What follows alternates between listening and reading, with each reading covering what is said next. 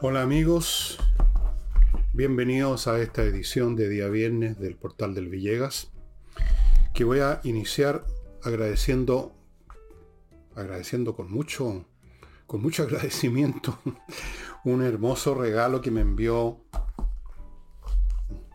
don Eleazar Bustamante y su señora. Se los voy a mostrar. Un precioso libro relativo a los relojes de pulsera desde 1925 hasta la actualidad. Un estudio reloj por reloj, los más importantes y las tecnologías que se fueron desarrollando. Ustedes ven aquí fotografías. Eh, no le costó mucho a don Eleazar adivinar que eh, soy amante fervoroso de los relojes desde que era niño, niño, niño. Y por lo tanto, en el curso de mi vida, yo ya tengo 73 años, cumplo 74 en febrero, ya sea por recibir regalos, porque los compré yo, o, por lo que sea, he juntado un, número de relojes, no sé, uno, no los he contado, pero no, no son tantos tampoco, pero me gustan mucho. Por eso es que ustedes ven que siempre estoy con, o suelo estar con un reloj distinto. Y así es que muchas, muchas gracias por el libro, por el contenido y, desde luego, y primero que nada, por el gesto de, de estimación que significa molestarse en hacerme un regalo. Primera cosa. Segundo, ya que estamos hablando de libros, hoy averigué cuántos libros quedan de, este, de insurrección. Quedaban al momento en que me dieron la información hace más o menos una hora atrás, antes que empezara a grabar el programa, quedaban 68. O sea, nada, se van en uno, dos, tres días, cuando mucho. Dos días, más probablemente, quizás menos. Ya saben, esta es la cuarta edición, reimpresión de la cuarta edición y ya no les voy a contar de qué trata porque se lo he explicado muchas veces. Los interesados ya saben que hay muy, pero muy poquitos. Y comencemos con los temas. Se organizó, se dio inicio a este instrumento burocrático que se ha puesto de moda en estos tiempos en que imperan ciertas lógicas en la mesa de trabajo la mesa de trabajo, yo no sé si se trabaja mucho en la mesa de trabajo, pero así se llaman, se reúne un montón de personas, no sé qué sale de ahí, me recuerda lo que uno ve en las empresas privadas, las reuniones. Están siempre en reunión, no sé para qué, reuniones. Mesa de trabajo en este caso, en que formó parte de eso la alcaldesa de Santiago, gente de los colegios, eh, en fin, autoridades obviamente relacionadas con el tema, para ver cómo recolectar evidencia que permita sancionar los delitos cometidos por jóvenes en las llamadas protestas estudiantiles. Delitos que son serios, estamos hablando de buses quemados, de mobiliario de colegios quemados, ataques a personas, etc. Hace mucho tiempo que eso se le debiera haber puesto coto. Esos estudiantes no son estudiantes, nunca han estudiado, nunca van a estudiar son agitadores en miniatura, manejados por adultos siniestros que están detrás de ellos. Y yo no sé qué irá a salir de esta mesa de trabajo. Yo no sé si se necesita una mesa de trabajo para una cosa tan sencilla como empoderar a los directores con el poder que siempre tenían antes y que nadie discutía, el poder de expulsar a un alumno especialmente en este caso alumnos que no lo son realmente porque no, no siguen ninguna clase, están ahí simplemente para destruir la posibilidad de estudio de los demás alumnos. Ahora, este es un tema que hay que analizarlo no con el, no con el objetivo, como hacen siempre los progresistas, de ir al tema de fondo para no hacer nada en lo inmediato, sino que por una cuestión de curiosidad, de interés, y preguntarse ¿De dónde salen? ¿Y por qué salen? ¿Y cómo salen estos niños, 15, 16, 17 años, por ahí, que están dispuestos a quemar vivo a un profesor, a un carabinero, a un alumno, quemar un búho, o sea, cometer actos violentos de ese calibre? ¿De dónde salen? De ellos se dice siempre lo que se dice en estas ocasiones cuando hay una situación que se quiere minimizar un poco, acotar, que son una minoría. Efectivamente, son una minoría, pero ¿qué significa que son una minoría, si usted examina un poco el asunto. Todo, toda actividad humana, que yo conozca por lo menos, en un, toda actividad llevada a cabo con cierta, en forma más o menos sistemática, frecuente y continua, siempre es desempeñada por una minoría. Es una minoría de gente la que sale a correr en las mañanas, es una minoría los que se dedican a ser músicos, es una minoría, siempre son una minoría. Con eso no decimos nada. Siempre un grupo de personas que hacen algo en comparación con un universo, incluso el universo acotado del área social de donde salen, siempre van a ser una minoría. Pero la cuestión es que hay que estudiar cómo esa minoría llegó a existir y a desarrollarse y actuar. Toda, toda entidad, en cierto sentido, es una minoría. Piensen ustedes en una planta. Una planta, un fruto. El fruto o la flor de una planta, en comparación con la totalidad de la masa biológica de esa planta, es una minoría. Pero la planta tenía como razón de ser crear esa minoría, ese fruto, esa flor, ese resultado.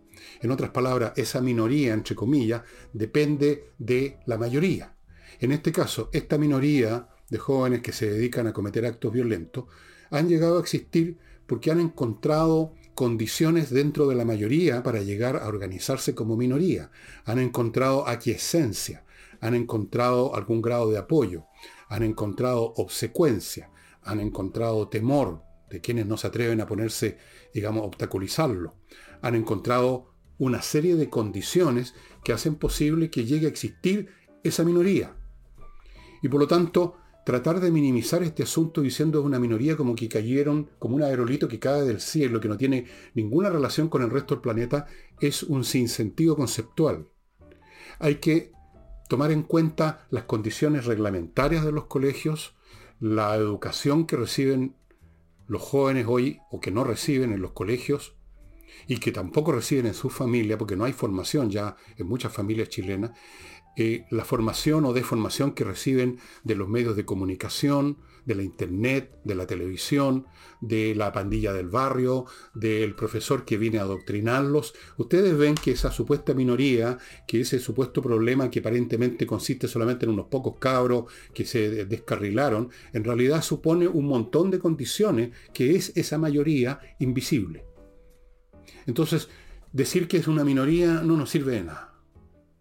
No nos sirve de nada. Tampoco nos sirve de nada quedarnos en este análisis y no hacer nada. ¿Qué potestad tenían los directores de los colegios? Siempre las tuvieron. Expulsar a los alumnos que no se comportaban correctamente. Y desde luego, yo vi eso, fui estudiante, fui colegial en los años 50, 60. Se podía expulsar y se expulsaba un alumno por mucho menos que quemar un bus. Por mucho menos que eso se consideraba que era suficiente razón para expulsarlo. Ahí los papás verían si lo podían meter en otro colegio. Recuerdo yo que en mi época habían colegios que se especializaban en recibir a estas a estas frutos, estos frutos demasiado maduros, llamémoslo así. Luego esa potestad se perdió, se fue creando una mentalidad ahí la mayoría, las condiciones de la minoría, se fue creando un proceso por el cual esos directores perdieron toda autoridad, perdieron la voluntad de ejercer autoridad, se generó un clima con los padres de los niños que son ahora capaces de llegar a pegarle a un profesor si les pone mala nota, se generó una serie de situaciones que son las precondiciones para que aparezcan estas, abro comillas, minorías. Es una generación la de los últimos 20, 20 años, que se crió en condiciones que hacen posible el surgimiento de esta minoría que está apoyado en una minoría un poquito menos minoría, un poquito más grande que los que los eh, acepta, que los tolera, incluso que les da ayuda, ayudistas, digamos, y esta otra mayoría más grande está apoyada en otra, en otra mayoría, en otra minoría aún más grande que eh, hace la vista gorda, por ejemplo, o no se atreve, y a su vez esta otra minoría que ya es más gorda está apoyada en otra, y así sucesivamente. Si usted suma todas esas minorías, ahí tenemos la planta completa, de la cual la minoría que está al principio, los que queman los voces, los que arrojan las molotov, son el fruto final. Son el resultado de todas las condiciones previas. Es decir, aquí no se trata de unos alumnos descarriados, sino que se trata de un sistema psicosocial, institucional, valórico, que se instaló en el mundo educativo y en general en toda la sociedad, que no solo hace posible, sino que fomenta que algunos de estos niños, los que tienen eh, son más exaltados o tuvieron más contacto con estos adoctrinadores mayores, con estos profesores que llegan a adoctrinar, o que tuvieron más contacto con situaciones trágicas en su familia, lleven a cabo estas conductas. Encuentran el campo libre, encuentran las condiciones. Pero como hay que partir de algún punto, y no basta simplemente con hacer un análisis del fondo, estos, estos, estudios de fondo que siempre piden las izquierdas para no hacer absolutamente nada, o porque de frente son cómplices de este tipo de conductas a las cuales incluso pueden considerar buenas. Ellos nos están mostrando el camino, decía un idiota la otra vez a propósito de los estudiantes que salieron, creo que al otro día, del rechazo a, a eso que llaman protestar. Ellos son los que una vez más nos muestran el camino. Creo que fue el genio Gutiérrez del Partido Comunista. Hay que partir de algún, por algún punto, y ese punto se llama sanción, y siempre ha sido así.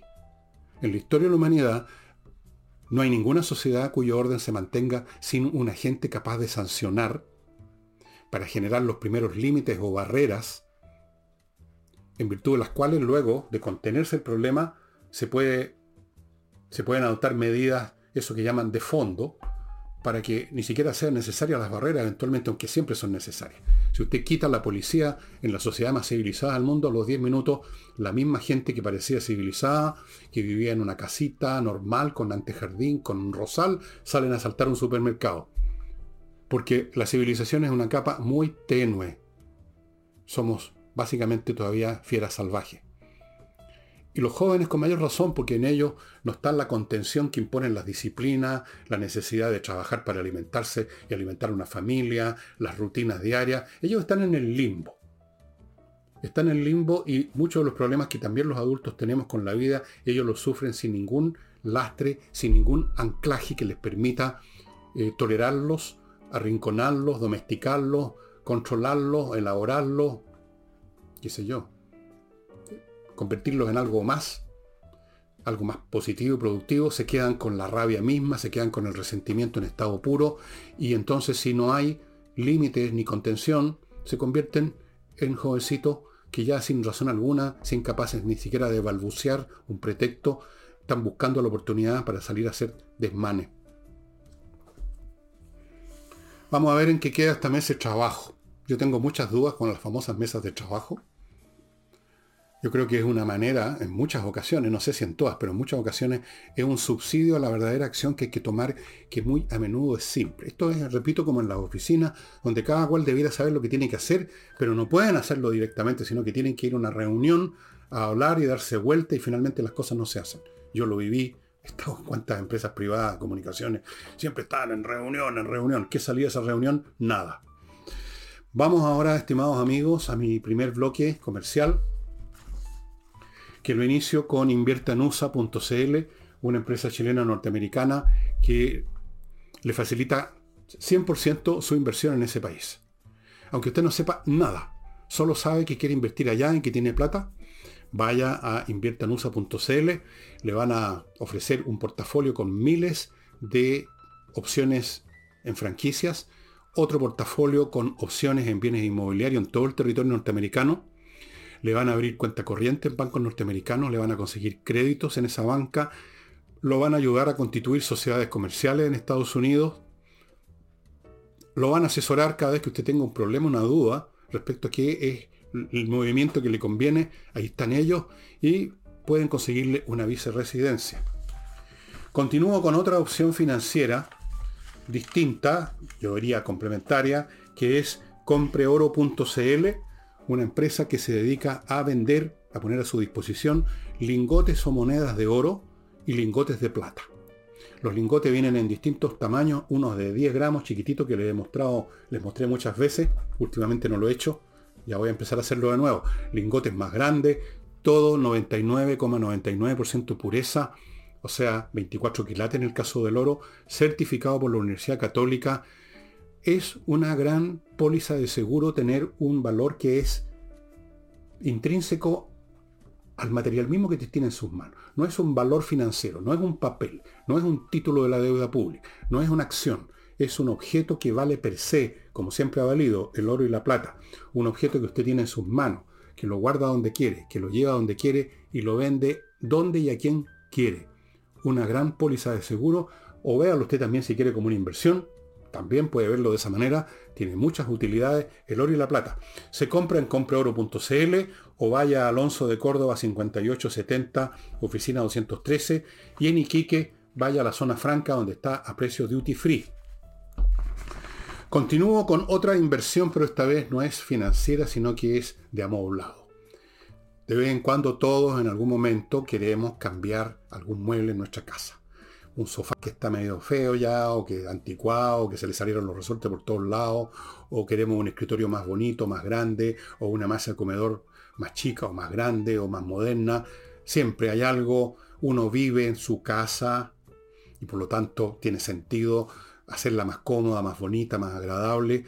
Y entonces quiere una mueblería. Y aquí yo les recomiendo Mr. Wood, señor Madera, que ustedes están viendo el sitio a mi derecha una mueblería muy especial que antes de hacer nada con la madera la tratan para sacarle hasta la última molécula de agua de manera que esa madera no se vaya a deformar, no vaya a pasarle nada con el tiempo. Luego diseñan y producen muebles muy interesantes, muy bonitos como este que están viendo ustedes en la foto.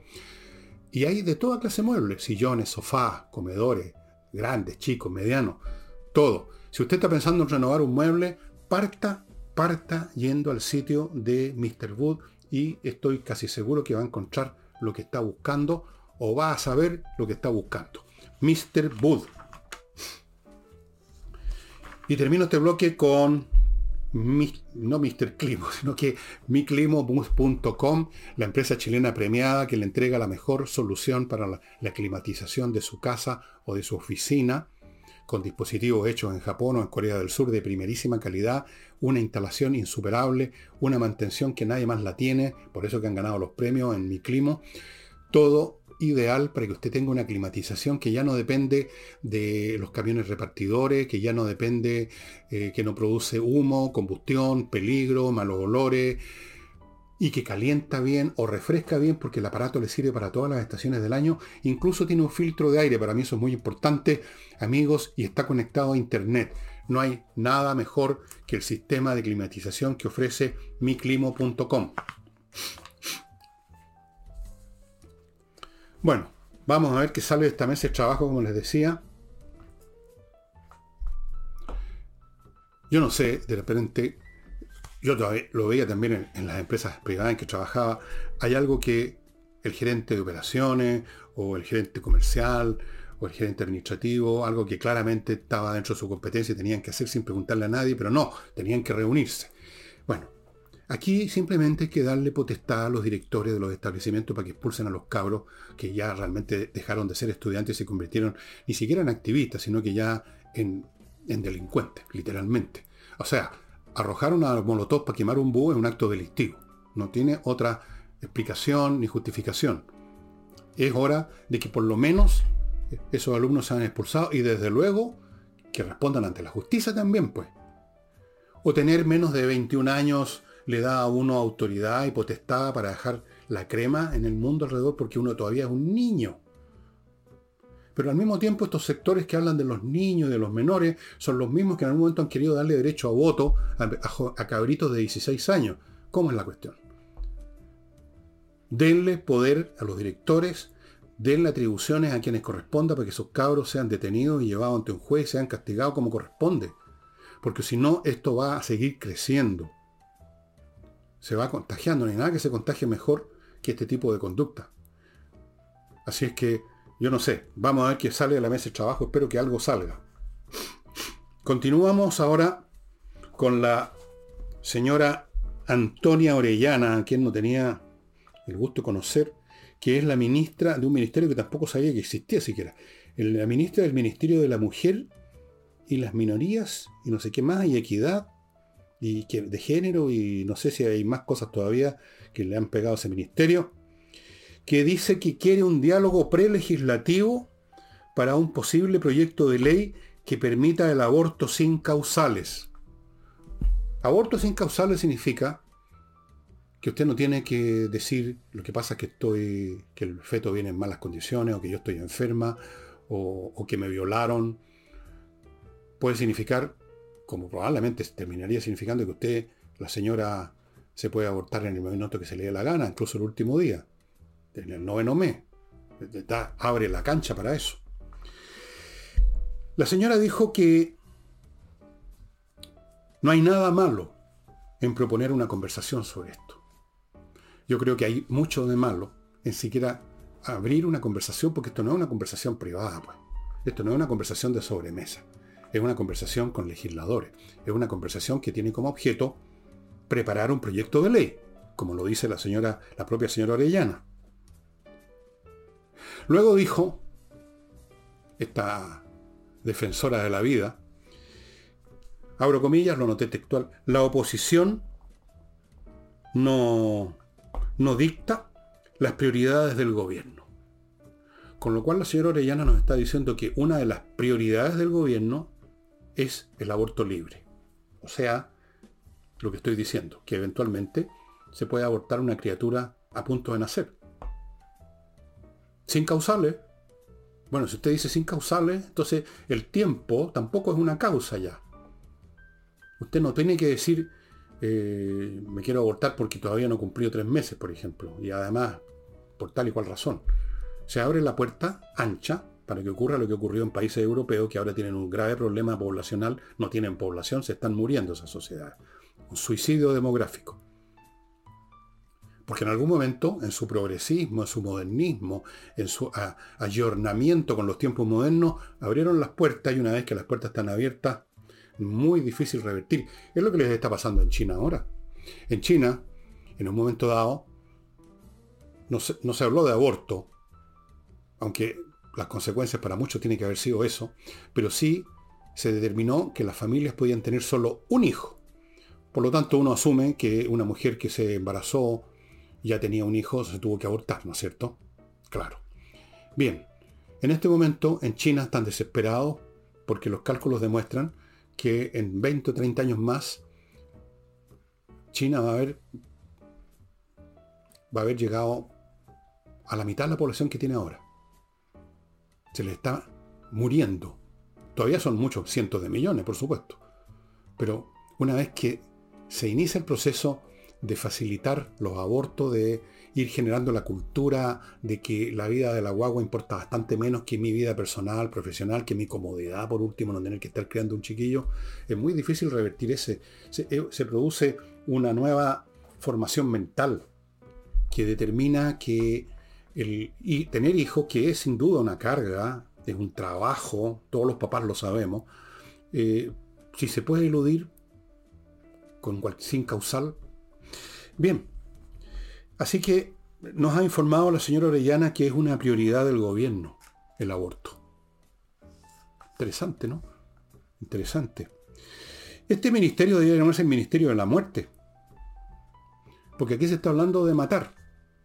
Perdónenme, pero una criatura, y cualquier médico lo sabe, una criatura a los 3, 4, 5 meses a más tardar, ya es una entidad humana, tiene la forma, tiene un cerebro.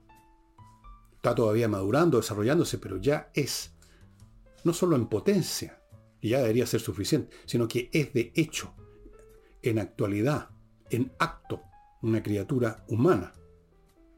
No importa que no piense, suponemos, que no hable, que no, no vote, que no pueda reclamar, que no pueda defender su derecho a la existencia, pero es una entidad viviente.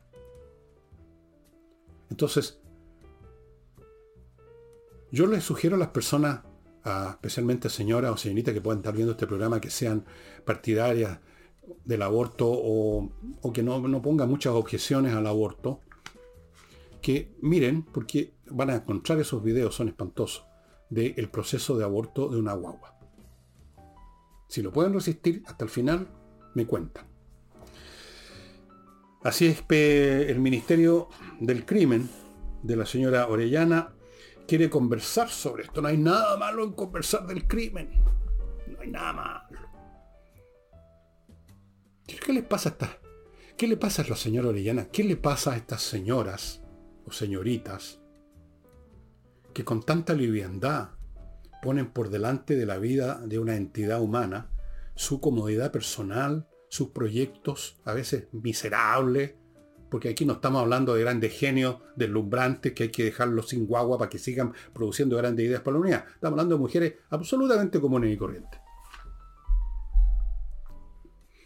¿Qué, qué les ha ocurrido a esas personas para que con tanta tranquilidad hablen de que es preciso que no hay nada de malo en conversar sobre el aborto, fíjese usted, conversar no como un tema teórico, un tema sobre mesa, sino que preparando el ánimo, preparando los puntos para un proyecto de ley que lo permita.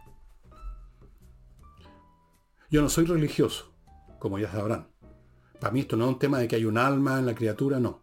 Pero sí soy defensor de verdad de la vida. Yo no mato ni las arañas, ni, las, ni, las, ni nada. Creo realmente que la vida no, voy a decir que es un milagro, me parece una quería decirlo así, pero es un proceso que debe ser defendido y promovido en cualquiera de sus manifestaciones, que es como la flor de la, de la, existencia, del universo, del cosmos, de la vida en su conjunto, de los procesos del universo. Tiene que, es el sentido del universo. Y desde luego en un ser humano yo no sé si vale más que otra criatura, pero vale. Debiera valer, ¿no? Debiera valer más que una conversación. Pero en fin, dejemos a estas personas, dejemos a estas personas que se han ido, se han ido involucrando más y más en lo que algunas personas con mucha razón han llamado la cultura de la muerte. Cuando ya la muerte no importa. Entonces, vamos promoviendo el aborto, vamos promoviendo la eutanasia, vamos promoviendo eh, bueno, desde hasta la, digamos, el sacrificio de animales. Eh, vamos, vamos, vamos, y total da lo mismo, ¿no es cierto? Hay en el fondo de esa mentalidad un nihilismo, un nadismo, una cosa que, no sé, no tengo palabras para describirlo. Sigamos ahora con ministras, pero esta vez vamos a ir a los dichos de la ministra secretaria general de la presidencia, doña Ala Lía Uriarte, quien en relación a las conversaciones que se sostienen en esta mesa, que no sé si también la llaman de trabajo, entre el gobierno, partidos oficialistas de oposición relativos a cómo otro nuevo proceso constitucional, dijo doña que su balance era extraordinariamente positivo. Pues hombre, yo no sé cuál es la vara de medida que tiene la señora Uriarte para considerar como extraordinariamente positivo este proceso que vamos a examinar en unos instantes más, después que yo me haga cargo de mi segundo bloque comercial, estimados amigos, que lo empiezo con esta empresa editorial chilena, Edisur, que edita solo títulos de gran interés. Ahora les muestro el libro nuevamente. Esto se lo he mostrado antes. Este es un clásico de las ciencias políticas. Casi se podría decir, casi, que es el primer libro de ciencias políticas escrito con total frialdad y realismo acerca de la naturaleza del poder y de quienes quieren tenerlo, obtenerlo, aumentarlo o preservarlo. El príncipe de señor Nicolás Maquiavelo, que escribió este libro en la Italia de estas ciudades autónomas, Florencia, Venecia y algunos pequeños reinos aquí y allá, siglo XV, cuando ya asomaban en el horizonte, en el panorama político italiano, potencias como España y Francia y todo iba a cambiar, pero mientras tanto, el protagonismo estaba en manos de los príncipes, los príncipes de estas ciudades que no eran necesariamente príncipes de la sangre. La historia es más complicada. Este es el primer libro donde no hay ningún elemento piadoso, ningún eufemismo, se ve el poder tal como es, el príncipe. Y el otro libro interesante que les quería mostrar es Los relatos del padre Brown de Chesterton. Chesterton fue un gran escritor británico del siglo XX, eh, un hombre profundamente católico.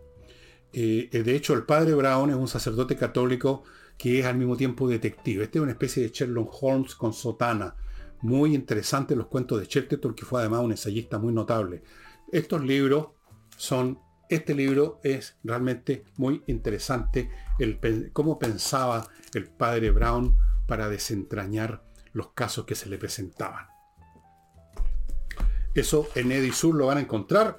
Acuérdense que tiene un local físico en compañía 1025. Continúo con ¿Con qué continúa?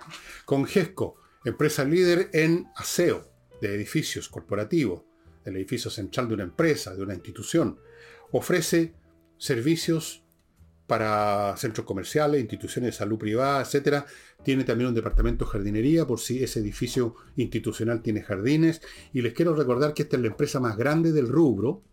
Tiene 400 empleados, toda clase de equipamiento para realmente amononar bien las empresas se han ganado todas las licitaciones por su calidad y atienden edificios de la importancia del Museo Nacional de Bellas Artes, por ejemplo, está a manos de GESCO, Biblioteca Nacional a manos de GESCO, Palacio Cauciño y así sucesivamente. Es una empresa que realmente es de primera categoría en el rubro de la, el aseo de edificios institucionales. GESCO. Y termino este bloque con kmmillas.cl que es el sitio donde usted puede vender sus millas acumuladas por los vuelos antes que se las hagan, antes que las hagan volar las empresas. Y usted puede ahí vendérselas a buen precio, amigos. Si usted no va a ocupar esas millas mañana o pasado, no olvide que se las van de repente a borrar. Así que sácales partido convirtiéndolas en dinero contante y sonante en kmmillas.cl.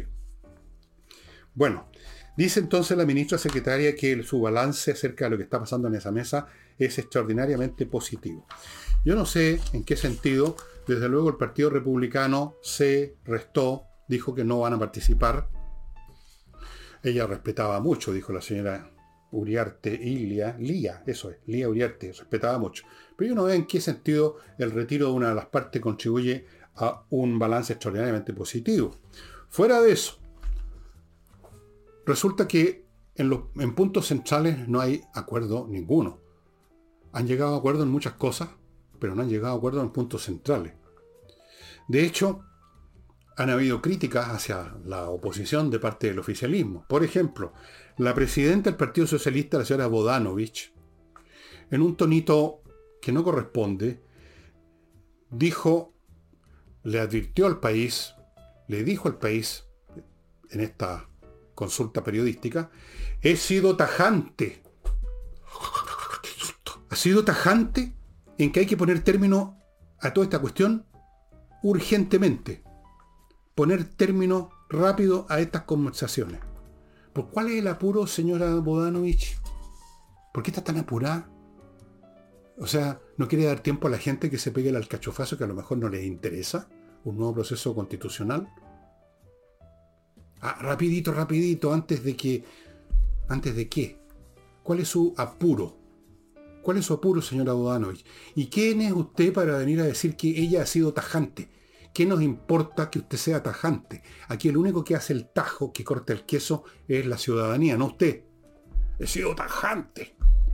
Luego apareció Catalina Pérez, de Renovación o Revolución Democrática, una contradicción en los términos, como he dicho, dijo que es urgente, otra orquesta urgida, urgente entregar certezas ¿Cuáles certezas? Porque todo se trata de la certeza.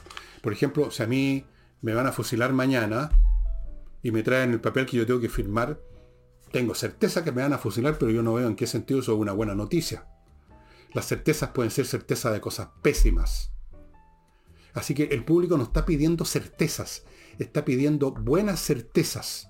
Y eso está por verse precisamente, tanto como lo que se discuta ahí, o finalmente que no se discuta.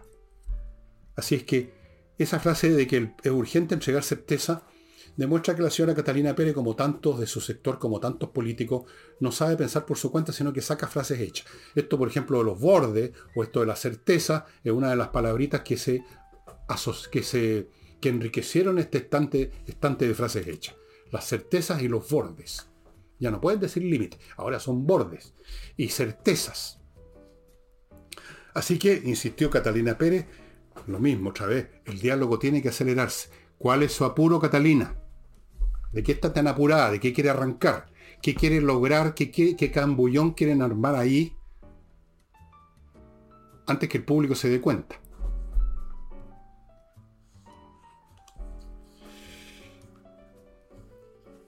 Bueno, el tope lo presenta esta entidad que alguna vez iba a alguna parte y ahora no va para ninguna, que se llama Chile Vamos, que a lo más de vez en cuando en forma intermitente opone un pequeño obstáculo, crean mesas que luego desaparecen, ya vamos a ir a eso. Entonces, lo que ellos quieren es acotar el proceso, como lo llaman ahora los bordes, ¿no? Entre ellos, por ejemplo, lo nombro son varios, la libertad de acción en materia de derechos sociales, lo cual, dijo otro genio resplandeciente de la izquierda, para el oficialismo es intransable. Esa frase se parece a la, a la palabrita tajante de la Madame Bodanovich. Ustedes no pueden determinar lo que es transable o intransable, lo que es tajante o no. Eso lo decide el pueblo soberano. Ustedes no son nada. Ustedes son unas marionetas que se pusieron ahí en un día, en un mal día del pueblo chileno que los puso ahí. Intransable. Cuidado con esas palabras, señores. Cuidado. Si ustedes no son dueños del país, ustedes no son nada. Ustedes han demostrado incompetencia a unos, insolencia a otros, cobardía a muchos, prepotencia a los bastantes, arrogancia e ignorancia. Eso es lo que han mostrado. Ustedes no son para hablar en tonos tajantes y hablar de cosas intransables. En política todo debiera ser transable. Pero si no, ¿para qué tenemos política? Agarrémonos los balazos a ver quién gana. Ahora, ¿qué va a pasar? ¿Va a seguir Chile Vamos o presentando alguna resistencia con sus famosos bordes? ¿O finalmente los van a engatusar con un cambio de semántico? que es lo que yo creo que puede ocurrir. Porque en definitiva todo esto es semántico. Son cosas que se dicen, son cosas que se hablan y son cosas que se escriben. ¿Qué pasa luego en la práctica?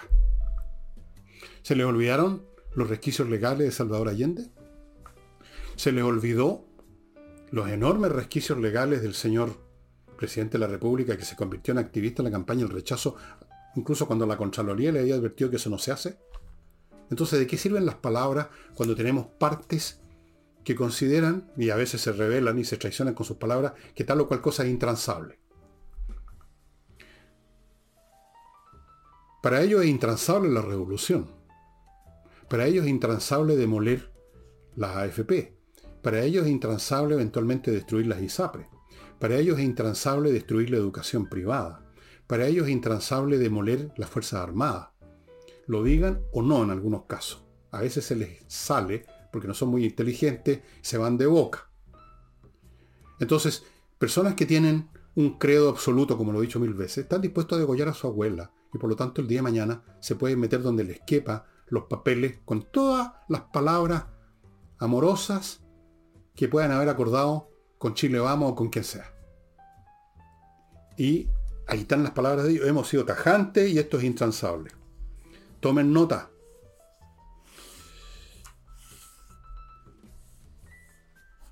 Mientras tanto, recordemos lo que dijo la señora Ana Lía Uriarte de que todo era maravilloso, que el balance es extraordinariamente positivo, mientras está ocurriendo todo esto. Incluso más, el señor Lago Marcino, del PR, dijo, estamos en un punto muerto.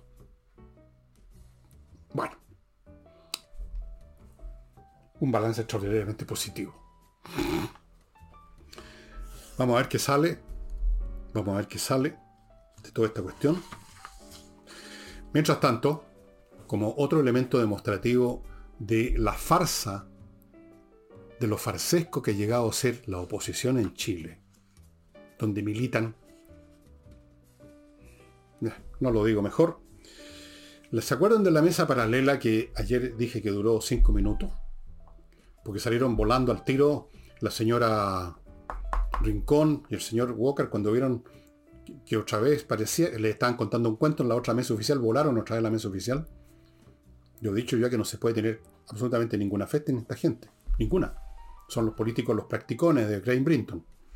Bien, los que se quedaron, eso sí, cambiaron el nombre. Ahora ya no se llama mesa paralela, estimado amigo. Ahora se llama mesa colaborativa.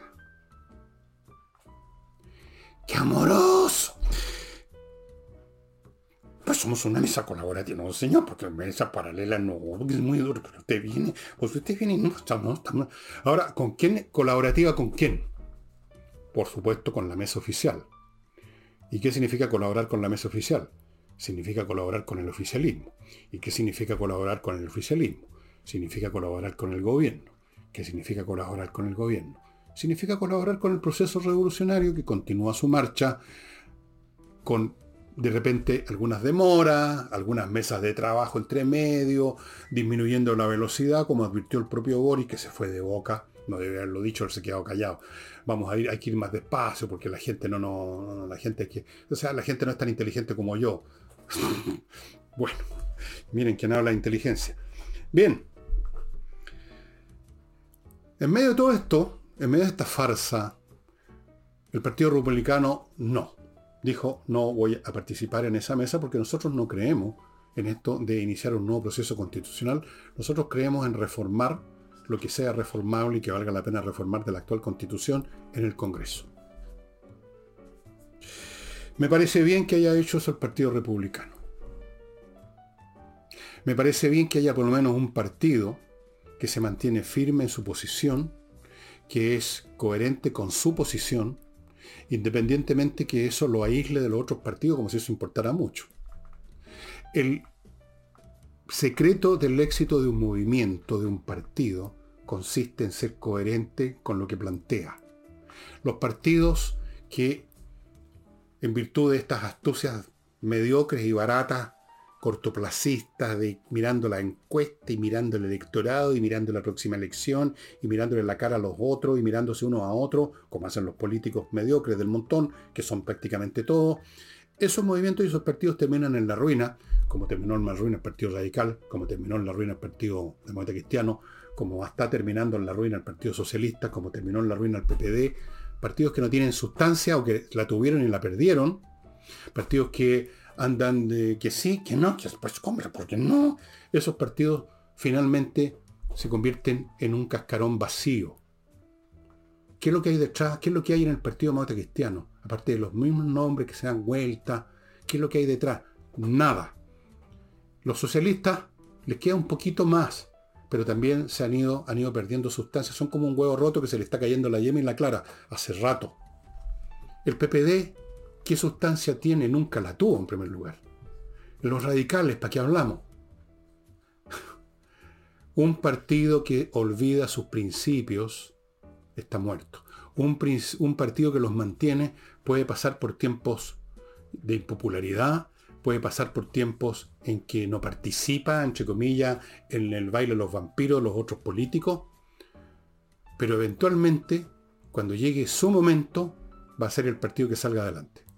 Y tarde o temprano llega el momento de aquellos partidos que están apuntando a lo que con mayor o menor claridad siente una buena parte de los chilenos.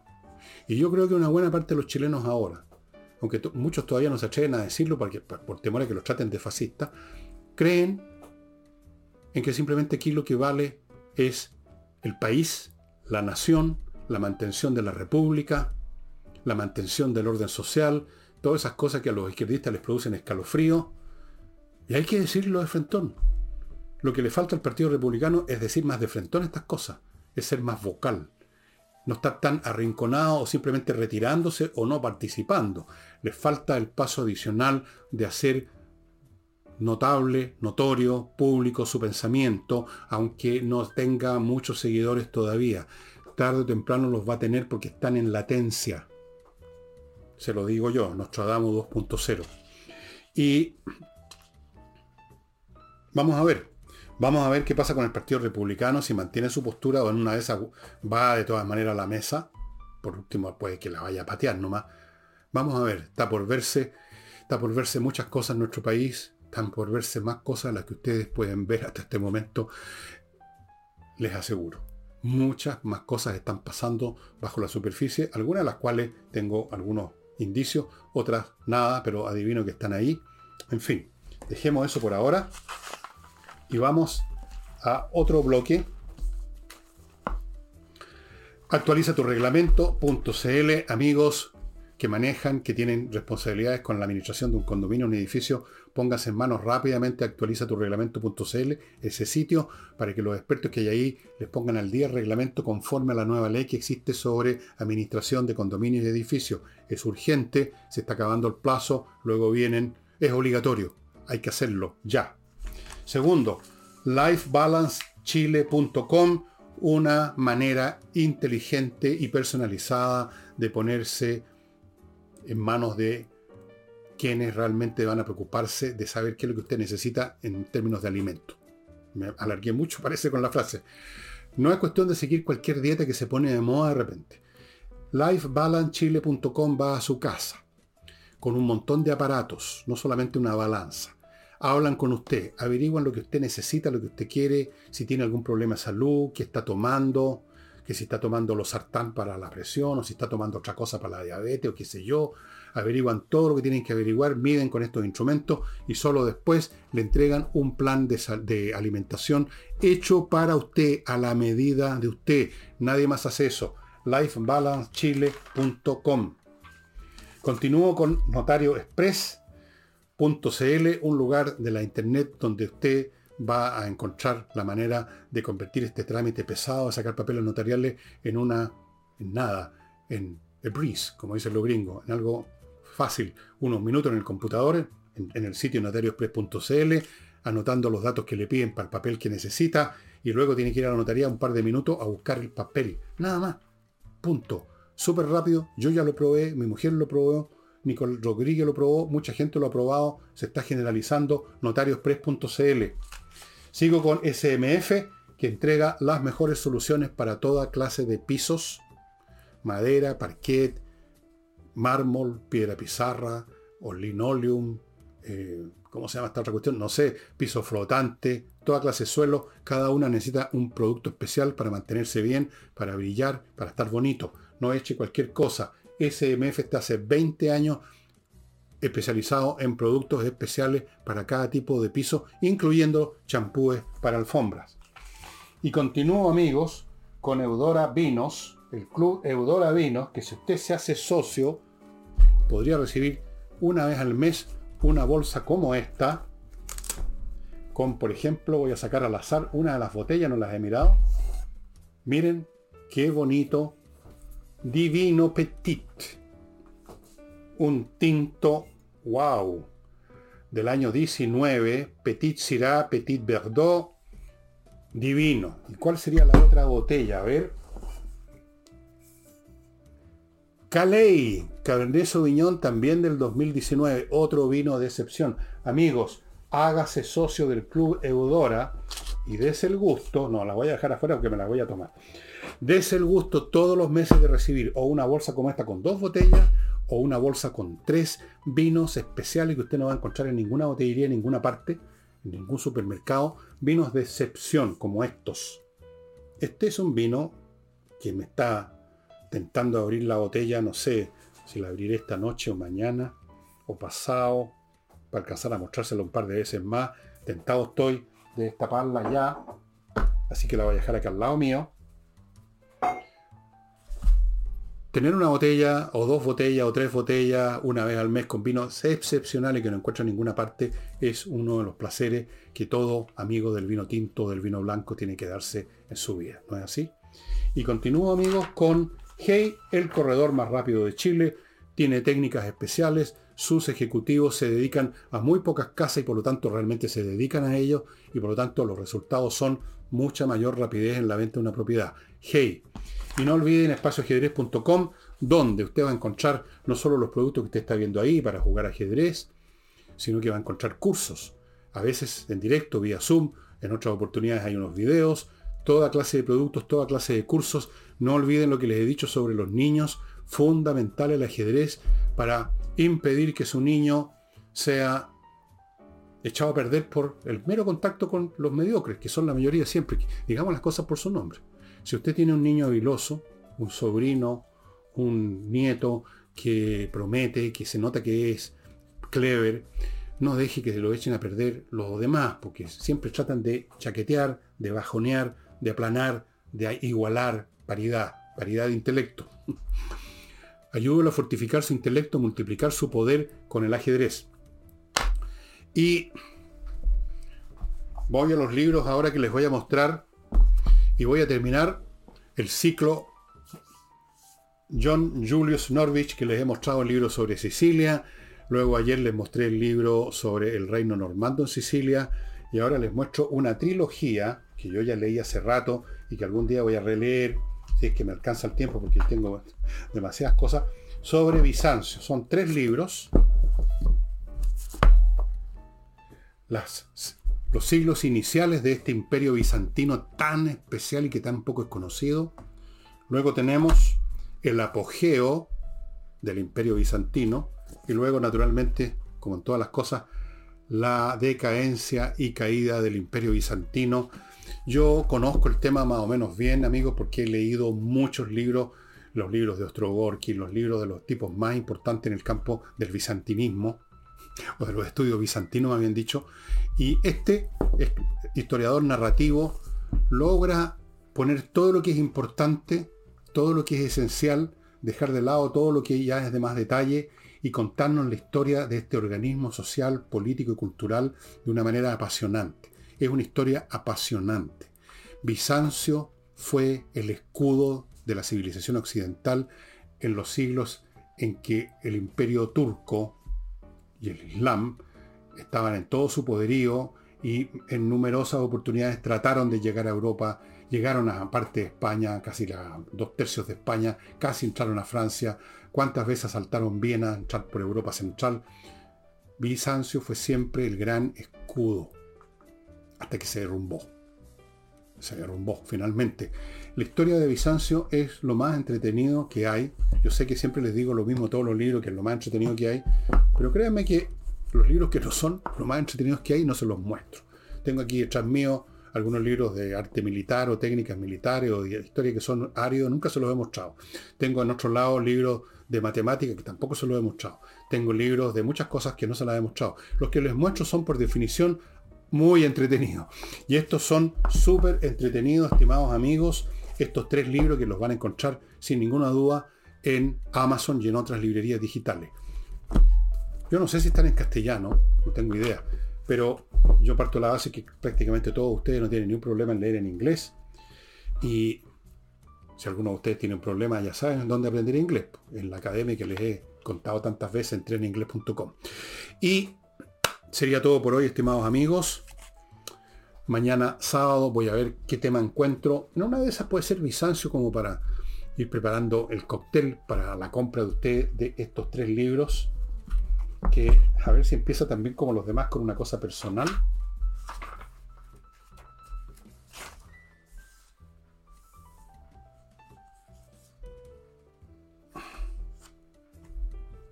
A ver, déjenme, aguántenme un segundo porque estaba agarrando el libro equivocado.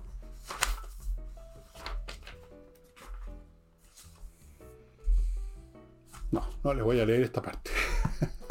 es muy entretenido este yo alguna vez me contacté con él vía por los medios digitales. Murió el año antepasado, me parece. El último libro que escribió, una historia de Francia deliciosa. Era muy francófilo como yo. Y amaba a Francia como yo. Pero era un gran historiador, cosa que yo no soy. John Julius Norwich, Bizancio. Y eso sería todo por hoy, estimados amigos. Nos estamos viendo entonces mañana sábado, el domingo y así sucesivamente. Y no el lunes, sino que el martes estamos con Nicola. Ayer me equivoqué sistemáticamente. El martes, lo que pasa es que grabo con ella el lunes, pero es el martes que está con ustedes Nicole Rodríguez. Hasta entonces.